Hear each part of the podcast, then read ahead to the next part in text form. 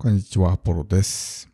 今日はですね、持ち時間よりも生産性という話をしていきます。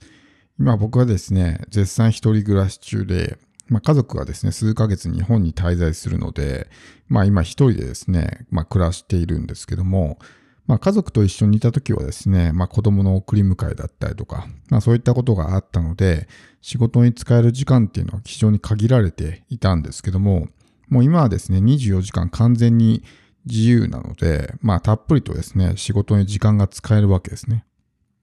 で、まあ別にダラダラしてるっていうほどではないんですけど、自分が思っていたほどですね、仕事がはかどっているかというと、決してそんなことはなくて、もっとですね、当初の予定というか、自分の考えの中では、もっとバリバリですね、仕事をして、もう本当にきついみたいな、とにかく自分を追い込んでみたいな、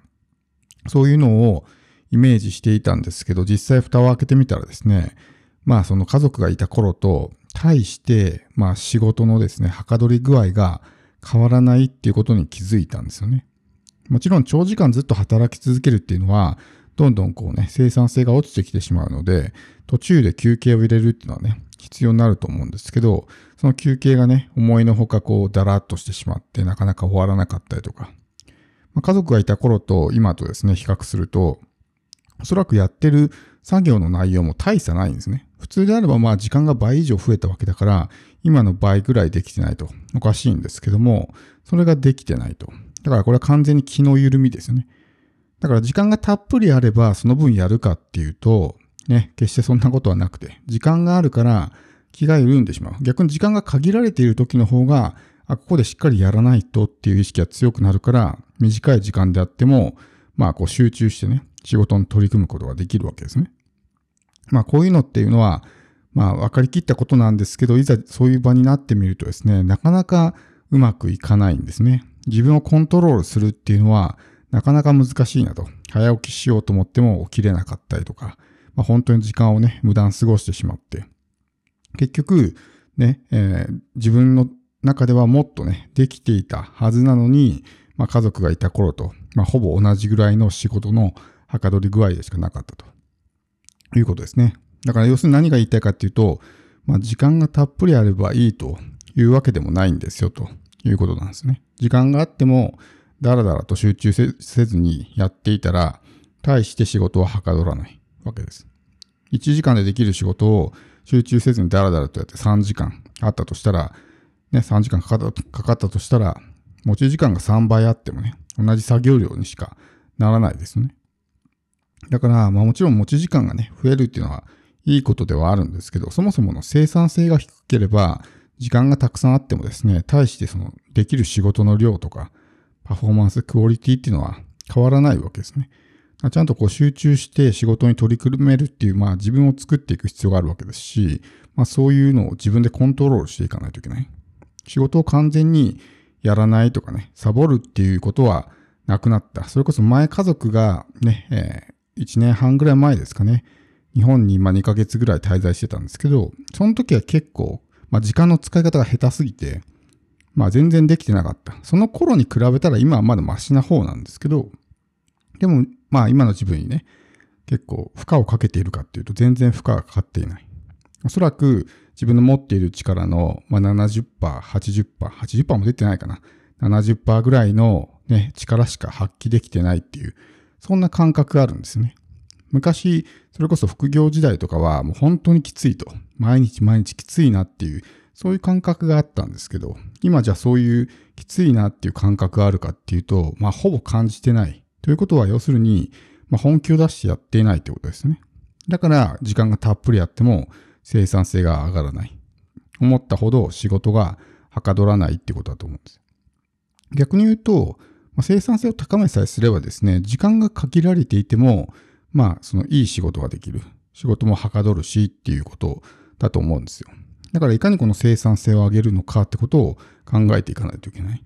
まあこれに関してはね、僕のユーデミ講座の時間管理のやつとかで話をしてるんですけど、まあ結局時間っていうのは管理できないんで、管理できるのは行動ですから、の限られた時間を何に使うのか、まあ優先順位付けの問題もそうだし、その限られた時間で、その1時間でやるのか3時間でやるのか、当然短い時間でやる方が、ね、えーたくさんのね、仕事ができるんで、いかにこの生産性を高めていくのかみたいな話をしてるんですけど、まあそこっていうのはやっぱり、なんていうんですかね、その体の管理、コンディションの管理ももちろんそうなんですけど、まあこの気の緩みですよね。気の緩みっていうのがやっぱりすごい大きいなっていうのがね、今自分で感じてるんですね。やっぱりその生活態度とかにもね、その気の緩みが現れるわけじゃないですか。まあちょっとすごい個人的な話になりますけど、まあ家族と一緒にね、まあこっちにいるときは、やっぱり妻がいるんで、こうだらっとしたような生活、それこそ脱ぎ散らかしたりとかね、こう食べ、食べたものをちょっとそのまま置きっぱなしにしたりとか、まあそんなことできなかったわけですよ。でも今一人になってそういうやってもね、怒られることがないんで、ちょっとそういうのね、ほったらかしにしちゃったりとか、洗濯物をね、乾燥機に入れっぱなしとか、そういうことしてしまったりとかね、そういう生活のだらけたところがあれば、それがまた気の緩みにつながってしまう。ちゃんと毎日家族がいた時と同じようにですね、ちゃんと家事をするっていう、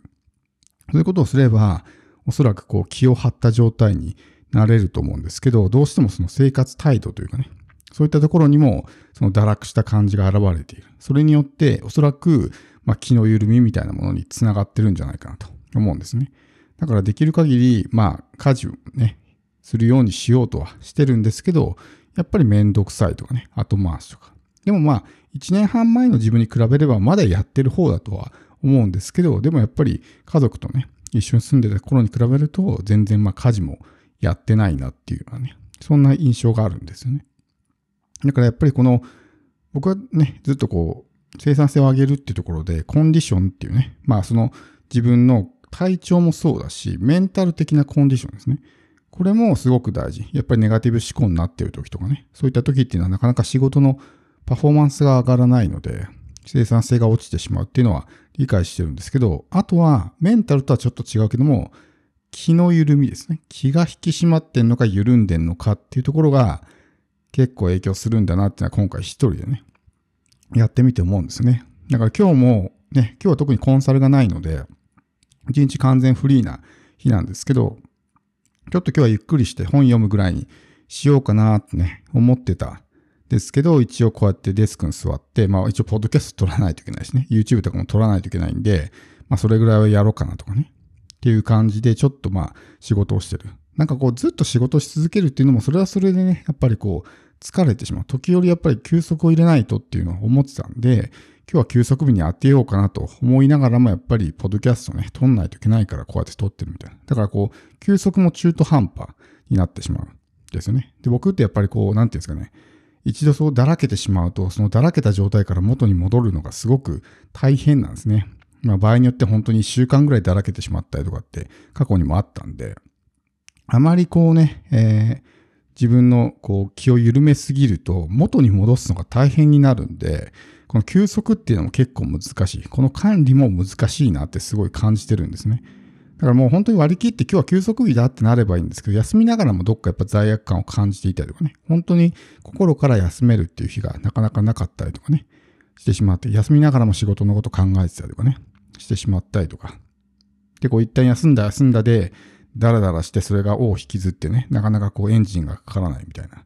状態になってしまったりとかね。本当にこれ一人ビジネスって難しいなって思うんですね。だからやっぱり、まあ時間が今たっぷりある。だからこれからもっとね、バリバリやっていこうと思うんですけど、やっぱりこの生産性を高めていかないといけない。なんかだらーっとね、やってる。結局今の状態と、ね、家族がいた時の状態の仕事のできた量って多分そんな大差ないんで。それっていうのはやっぱり自分がね、こう、あんまり生産性が高くない状態でやっているからだと思うんです。だからまあこれを学びの一つとして、ね、少しでもね、これからこれが改善していくように、いきなり劇的には変わらないかもしれないですけど、この学びを活かして、もっとね、えー、たくさんこう仕事ができるように、まあ、自分を作っていきたいなと思っています。